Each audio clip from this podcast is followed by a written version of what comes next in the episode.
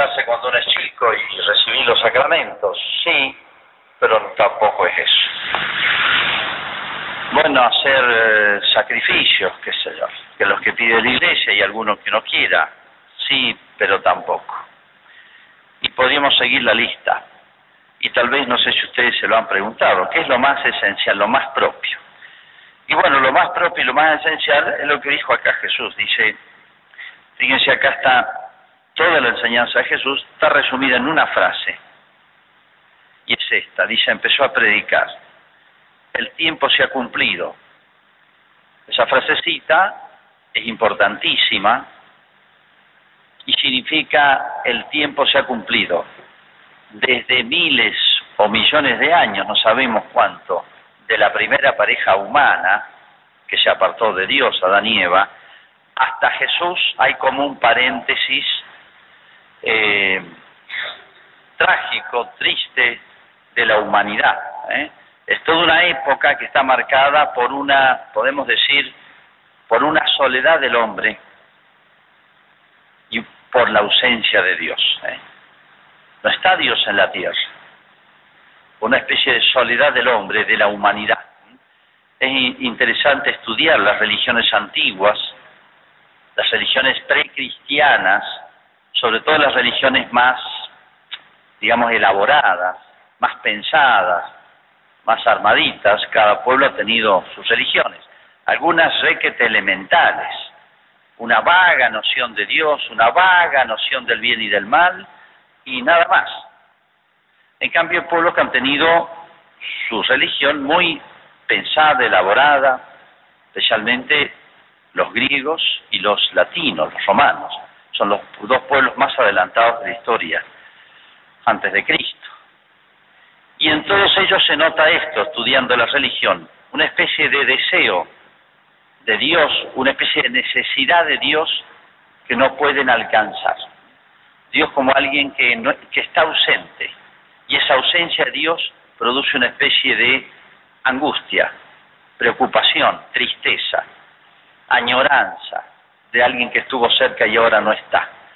Y todos los ritos religiosos que ellos tenían para comunicarse y para vincularse a Dios o para conocer su voluntad, yo les comentaba el domingo pasado, los que estaban, que todos los pueblos han tenido ese deseo de conocer la voluntad de Dios. Y de ahí vienen todas las adivinaciones por los sueños, por distintos métodos, las mancias se llaman. Ese deseo de conocer la voluntad de Dios, ¿qué pensará Dios? Tengo que hacer esto, ¿qué pensará Dios? ¿Está bien o está mal? Eso se lo han planteado todos los pueblos. Por uno estudia las religiones siempre está ese toque, esa tristeza de que aún todos los ritos religiosos, todas las prácticas, todos los sacrificios, todo eran como insuficientes. Se notaba más la ausencia de Dios que la presencia. Por eso Jesús dice esa frase, el tiempo se ha cumplido. San Pablo dice otra frase parecida, dice, llegada a la, plenitud de los tiempos, llegada a la plenitud de los tiempos, esa palabrita, en una sola, pero la Biblia es así, una palabrita tiene un contenido enorme que ha motivado estudios y libros y libros de los más sabios doctores de la Iglesia. La plenitud de los tiempos, como diciendo, llegó un momento en que va a cambiar la historia. Nosotros estamos acostumbrados a dividir la historia que le da de, hierro, le da de los metales, le da del, acero, le, da de piedra, la edad, según la tecnología. Es un error muy grande, eso no nos aproxima a lo más importante. Las etapas de la humanidad no se miden si somos capaces de hacer instrumentos de, de, de piedra, de hierro, fundir el, hacer el, el paso hacia el acero, los metales duros, etcétera. Esas son medidas tecnológicas, o sea, de lo que es capaz de fabricar el hombre. Pero eso no revela lo más profundo del hombre. La gran etapa de la humanidad después de Adán y Eva es Cristo. Como diciendo, ahora va a cambiar la historia. Cientos, miles, millones de años, yo no sé. Ahora va a cambiar la historia, llegada a la plenitud de los tiempos. El que cambia la historia es Cristo. No es poder hacer descubrir la rueda o poder hacer una casa de dos pisos, descubrir el, arco, el poder construir cosas más grandes, construir un barco. Uno ve la historia de la humanidad en ese aspecto, de lo que es capaz de hacer. Hoy medimos por eso porque eh, se nos escapa el ser humano, se puede decir. Nos admiramos de lo que el hombre hace, pero no de lo que el hombre es. Es más importante lo que el hombre es que lo que es capaz de hacer. Un ser humano puede hacer cosas extraordinarias y ser un perverso. ¿De qué le sirve? Puede tener muchísimas cosas, empresas multinacionales, ser un genio de la tecnología, como este que, que descubrió todo lo, lo que hoy sería los sistemas de computación. Y este hombre, que es de los más ricos del mundo, es el que subsidia todos los movimientos homosexuales del mundo. Y dice, ¿para qué quiere tanta plata? El hombre más, el hombre más rico de, de hoy. Entonces, es como si Jesús dijera, conmigo cambia la historia de la humanidad. ¿Mm? Nada más y nada menos significa esa palabrita. Bueno, y lo que sigue, fíjense que simple. El tiempo se ha cumplido. O sea, hoy cambia la historia conmigo. El reino de Dios está cerca. Conviértase y conviértanse y crean en la buena noticia. Son tres afirmaciones. El reino de Dios ya está. Ya está casi cerca, eso es muy importante. Le voy a corregir un poquito a Jesús acá, lo que dice, nada más, pero muy poquito. El orden. El reino de Dios está cerca. Crean en la buena noticia y conviértanse. Ahí están las tres cosas. Entonces, la esencia, yo tuviera que me apurara, no tuviera tiempo y alguien me preguntara, mira, decime en, dos minutos qué es la esencia del cristianismo, qué es lo que trajo Jesús. Yo diría el reino de los cielos. Listo, con eso está todo dicho. Vamos a ver qué significa eso. Y sí, reino de los cielos, fíjense, reino significa, hoy la palabra esa se usa poco, hoy usamos la palabra nación, usamos la palabra país, usamos la palabra república, usamos la palabra patria, eh, son distintos aspectos de una misma realidad. En la antigüedad se usaba la palabra reino. Reino es lo que le llamamos una nación, que tiene su territorio bien delimitado, tiene su historia, tiene su lengua, tiene su cultura, tiene su organización social, tiene... Es algo necesario, esencial a la humanidad que existan reinos, países, ¿eh? porque en, esos, en ese país, digamos, en esos reinos, o en esa nación, yo tengo que tener, ayudándonos entre todos, todo lo necesario para yo poder crecer como ser humano. Una familia sola no podría arreglárselas en esta vida. Necesitamos la ayuda de todos. Necesitamos gente que se dedica a distintas cosas, de los que trabajan la tierra, produzcan los frutos básicos, los que la elaboran, los que la venden, los que nos curan, los que nos defienden, los que necesita mucha gente. Nosotros nos necesitamos mutuamente esa unidad del grupo de personas que nos podemos ayudar y que tenemos una historia común, se llama país, nación o reino, donde yo tengo que tener todo. Un país es país cuando tiene todo para darle a cada uno de su ciudad. Tiene el bien común que se llama. Es una comparación que Jesús. reino de Dios, reino de los cielos. No es poca cosa esa palabrita. ¿Qué significa? No está en la tierra. Por eso Jesús le dijo a Pilato, mira, mi reino no es de este mundo. ¿Se acuerdan que Pilato estaba preocupado porque había aparecido un rey que iba a disputarle al emperador la autoridad de todo el imperio romano? Y, Pilato le pregunta, ¿era romano? ¿Vos sos rey? Sí, le dice Jesús, pero mi reino no es de este mundo. Reino de los cielos significa que es algo parecido. Podemos decir que el cielo es una patria, de todos, hay una sola, no hay muchos países. Eso el sentido significa un reino. ¿Qué significa un reino también? Que hay una autoridad, que hay un orden, o debería haber por lo menos. Esa autoridad pone orden y justicia y procura la felicidad de todos. Estoy definiendo lo que es lo que debe ser un país. ¿eh? Alguien que con autoridad vele por el bien común de todos para que haciéndose justicia todos seamos felices y todos podemos realizarnos, desarrollarnos, crecer como seres humanos. Eso es un reino, o lo que debiera ser un reino terreno, una patria. Bueno, pero todas esas deficiencias de la tierra no están en el cielo. ¿Por qué? Porque el que gobierna es Dios. o la Santísima Trinidad. O sea, tenemos asegurado eso, ahí no hay elecciones. La ley, el reglamento, los códigos, la constitución o todas aquellas normas legales con las cuales se rige una nación, que pueden ser buenísimas, regulares, malas o pésimas, porque las fabricamos nosotros. En el cielo es el Espíritu Santo, es la ley evangélica o la ley del Espíritu, es Dios que pone esa ley. Allá no existe el mal en ese reino de los cielos, sino que todo es bueno. ¿eh? El que entra allí es porque ya está hasta purificado, se puede decir. ¿eh? Y no tiene las deficiencias de esta tierra, donde necesitamos hospitales, clínicas psiquiátricas y cementerios. ¿eh? La necrópolis. Necrópolis significa ciudad de los muertos. Acá tenemos ciudad de los vivos y de los muertos también, porque así es la condición humana. Allá no, Allá en el cielo no hay pena, ni lágrima, ni llanto, ni dolor, dice el Apocalipsis. Todo lo de antes pasó. Entonces, cuando Jesús habla reino de los cielos, nos está haciendo una comparación, porque nos manejamos con comparaciones, para que entendamos un poquito lo que no se ve. ¿eh? Reino de los cielos, o sea, donde todas las deficiencias de eso que todos necesitamos aquí en la tierra, anhelamos, y, el, patriotismo y el amor a la patria y el querer hacer algo por la patria es lo más bueno que podemos hacer, bueno, pero allá todo va a ser perfecto. ¿eh? Y para siempre, entre otras cosas, no es por un tiempo.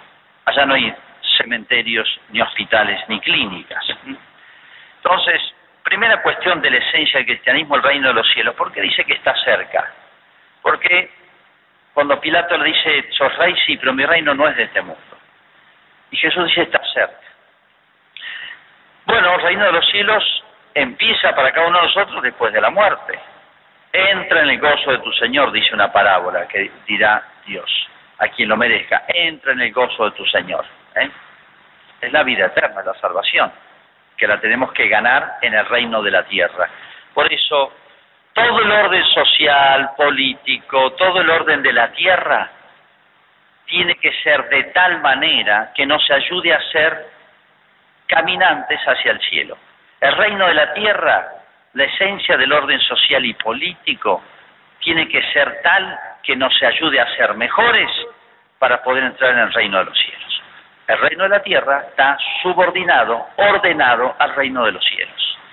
Por eso política y religión tienen mucho que ver, muchísimo que ver todo el orden político tiene que preparar ciudadanos del cielo, ciudadanos de la tierra y sobre todo ciudadanos del cielo. Esa es la esencia de la política, llamamos política. Hoy concebimos como si fueran dos cosas totalmente distintas. Allá la religión y allá la política. Eso es una especie de esquizofrenia humana, es terrible. El hombre no tiene dos almas. Una para la tierra, hace lo que quiera, y otra para el cielo. No tiene dos vidas, es una solo, un solo sujeto que camina por esta tierra, vive en esta tierra, en esta sociedad, que nos tiene que ayudar y preparar para la otra. El reino está cerca, ¿por qué? Y bueno, porque nadie sabe el día de la muerte. Y si uno está preparado, puede ser mañana. Que Dios me llame. Cuántas sorpresas tenemos en la vida.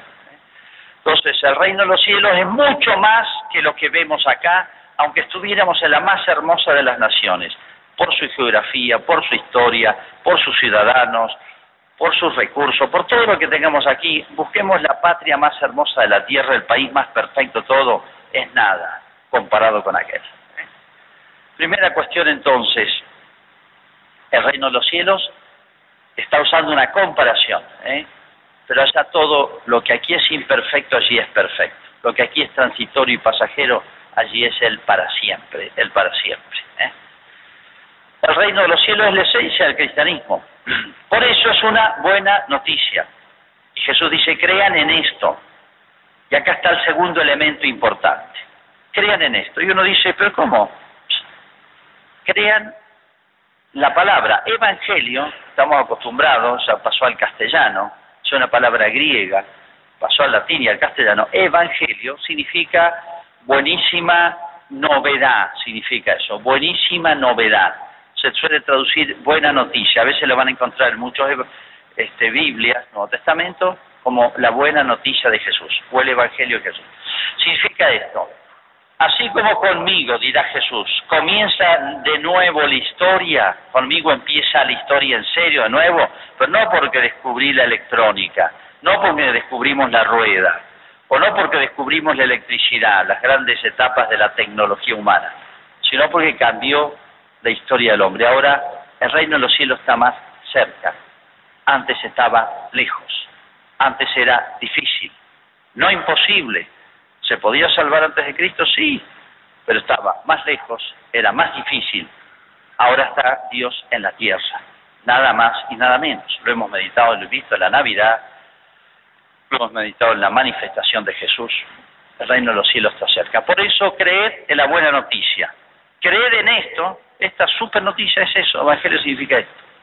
Todo lo que vino a hacer Jesús es avisarnos de esto y facilitarnos, porque yo soy el camino hacia el reino de los cielos, soy la verdad, o sea, para que no nos extraviemos, y soy la vida. O sea, Cristo puede decir, yo soy el reino de los cielos. Es el camino y la verdad hacia la vida. Es dice creer en la buena noticia. Uno dice, pero ¿y esto? ¿Por qué dice creer? Creer significa aceptar lo que no veo, pero porque el que me lo dice es creíble. Cuando yo le creo a mi madre que alguna historia de pequeño, alguna historia de mis antepasados, yo la repito como real. No la vi, no la viví, pero me apoyo en la autoridad de mi madre que me la contó y no me va a mentir. Y sabe lo que cuenta, lo que dice. Eso es creer, aceptar lo que yo no veo pero el testimonio de quien me lo dice es cierto. Y en este caso es Jesús. Cuando el ser humano cree, es decirle, acepto lo que me dice Jesús. Y por eso viene a enseñar Jesús. ¿Y cuál es la actitud nuestra ante la enseñanza de Él? La acepto. ¿Por qué? Porque Jesús tiene autoridad para hablar. Sabe y no me va a mentir. Podemos ir a esas dos palabras. Sabe, sabe todo, es Dios, tiene la ciencia divina y no me va a engañar, ni va a distorsionar los hechos. ¿Por qué dice Jesús creer en la buena noticia? O sea, aceptarla. muchos no le aceptaron a Jesús. Es curioso que nos cuesta a veces creer. Acá se está refiriendo a la fe. Creer es el acto de la fe, es lo mismo. Creer y tener fe es lo mismo. Creer. Nosotros vivimos demasiado como si ese otro mundo, como si el reino de los cielos no existiera organizamos nuestra vida en la tierra demasiado como si la otro reino de los cielos no existiera. Y la vida de la tierra tiene que ser de tal manera que me prepare, me disponga para el reino de los cielos. Significa, primero, vean que aunque ustedes no lo ven, acéptenmelo. Primer paso. Y cuando dice creed, en la buena noticia, creed que es algo bueno. No solamente me dice creer en esto, como si me dicen, mira, qué sé yo. En Australia las montañas son así. Bueno, listo, no pasa nada. Pero creed que esto es para vos. Por eso es una buena noticia. No es simplemente una noticia más. Nació un ternero con tres cabezas. Sí, no me cambia la vida a mí. No me cambia nada la vida, ¿entienden? Entonces si me dicen, hay otra vida y otra vida perfecta, y otra vida eterna, y otra vida infinitamente grande, es muy distinto que si me entero que nació un ternero con tres cabezas. Por eso es una buena noticia. Lo bueno se ama, lo bueno se desea, y es para mí. Y ahí nace la esperanza. La fe es acepto. ¿Y la esperanza qué es? Lo busco, me pongo en movimiento, me pongo en camino, de manera que influye esto en toda la vida. Eso es la esperanza cristiana. Por eso la buena noticia, el Evangelio, significa, mira, esto no te puede dejar igual, esto no te puede dejar indiferente, no te puede ser una noticia más que despierta o satisface la curiosidad. Hoy es un bombardeo de noticia, noticia, noticia, noticia. Y si ustedes ven las noticias que nos entretuvieron no digo el año pasado, la semana pasada, el mes pasado, todo el país pendiente de una cosa, después pasa, ya no es noticia, dicen los periodistas. Esto ya no es noticia, hay que cambiar. Una noticia no puede estar siendo ese boom así con carteles grandes un año, porque la gente después apaga el televisor o la radio. Tiene que ser algo distinto y nuevo, algo nuevo, nuevo, tiene que ser. Y si no está, lo inventan o lo agrandan. Y en algún lugar del mundo encuentran algo para entretenernos. Hay noticias que pasan, que son las que nos bombardean, nos llenan la cabeza y el alma. Pero esta es la noticia que no pasa. Por lo pronto van dos mil años que Jesús la dio y todavía es noticia. Todavía es noticia y es buena. Y no es buena, es buenísima. Por eso es digna de ser amada, buscada. Entonces, la esencia del cristianismo, vuelvo a la, vuelvo a la pregunta inicial, la esencia del cristianismo es, existe la eternidad, existe el cielo, es para mí, me puedo poner en camino, es posible para mí, me, puedo poner me debo poner en camino hacia el cielo. Y es lo más grande que me pudiera ocurrir acontecer a mí, a mi familia, a mi patria y a la humanidad. Y me queda una palabrita que es la que yo le voy a cambiar el orden a Cristo. Convertidos, ¿qué significa? Pónganse en camino. Hacia allá, eso significa conversión, conversión, cambiar de vida. O sea, si estamos caminando hacia otro lado, que no es el reino de los cielos, hay que rectificar la ruta.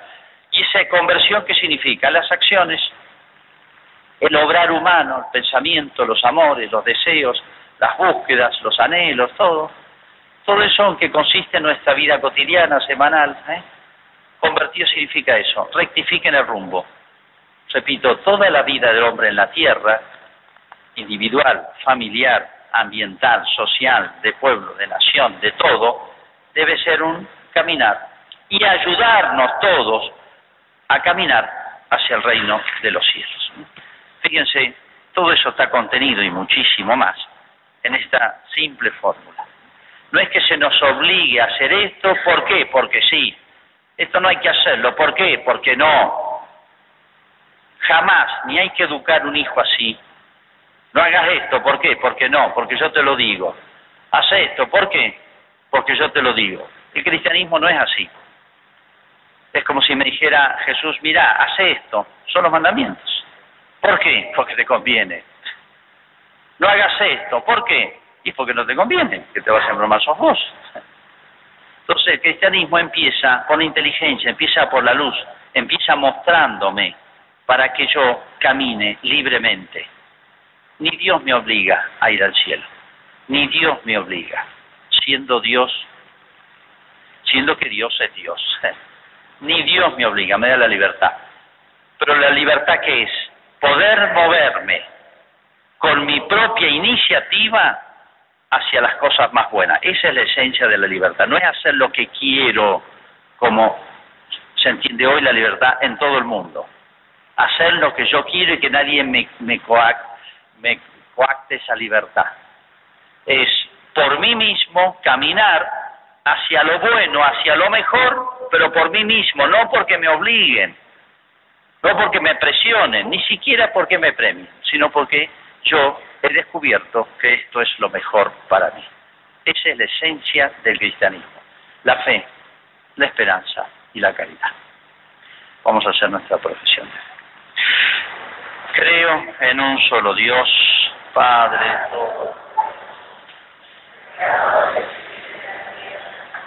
de todo lo visible. Creo en un solo Señor Hijo único de Dios, nacido del Padre